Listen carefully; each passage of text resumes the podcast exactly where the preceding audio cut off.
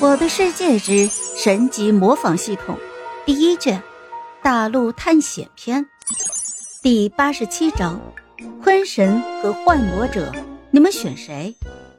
普凡一听，立马就知道对方肯定是上当了，于是普凡就立马反问道：“哎，谁在喊我？”问话的那名掠夺者直接一愣，心想：“我们不就在你的面前吗？可是……”怎么可能把心里话给说出来呢？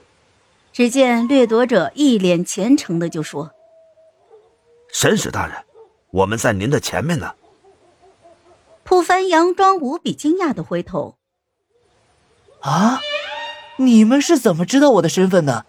这个身份我可从没跟别人说过呀。”普凡越是懵逼，这掠夺者就越相信。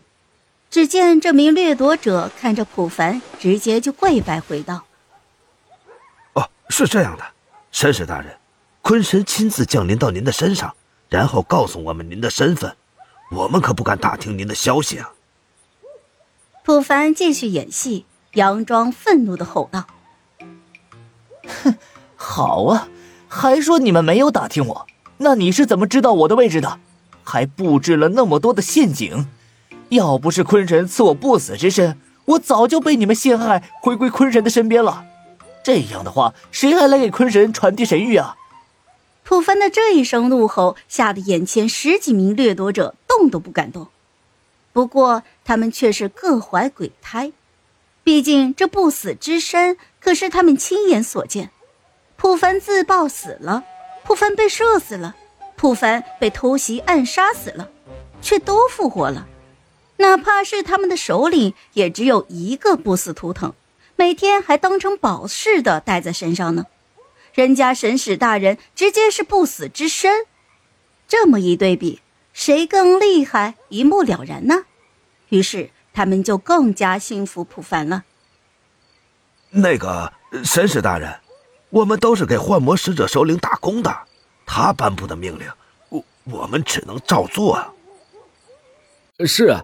我们之前也不知道您是神使啊，不然他让我们袭击你，我们都不敢呀。请您原谅我们的无知，神使大人。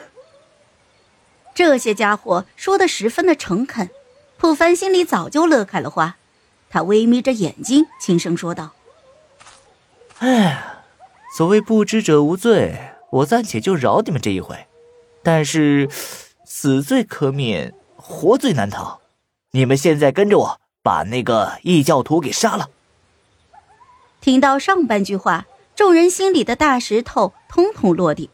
可是这后面这句话，让他们去杀幻魔者，那他们可不敢呢。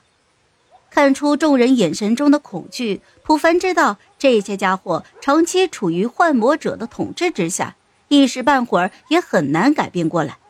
但是现在时间紧迫。他知道自己耽搁一分钟，村民们就多一分的危险。于是，普凡深吸了一口气，拿出了自己的气势，说道：“哼，看来我这个神使还是不如幻魔者呀。既然如此，那我就把坤神大人再次请出来，你们自己和坤神大人解释吧。”说完，普凡就在原地跳起了昆舞。看到普凡的动作，掠夺者们连忙上前制止。呃，别别别，神使大人，我们听您的。普凡听闻此言，立马就停下了动作，随即看了一眼巡逻队队长，就说道：“嗯，你刚才的表现不错，我现在任命你为艾坤的小队长，你可愿意接受？”神使大人，我愿意。这名巡逻队队长激动的回道：“虽然也不知道艾坤是什么意思，但是只要自己还是队长就行了。”好了，这一集我就讲完了，朋友们，该你们帮我点点赞和评论一下啦！有月票的也一定要投给我哦，感 谢感谢。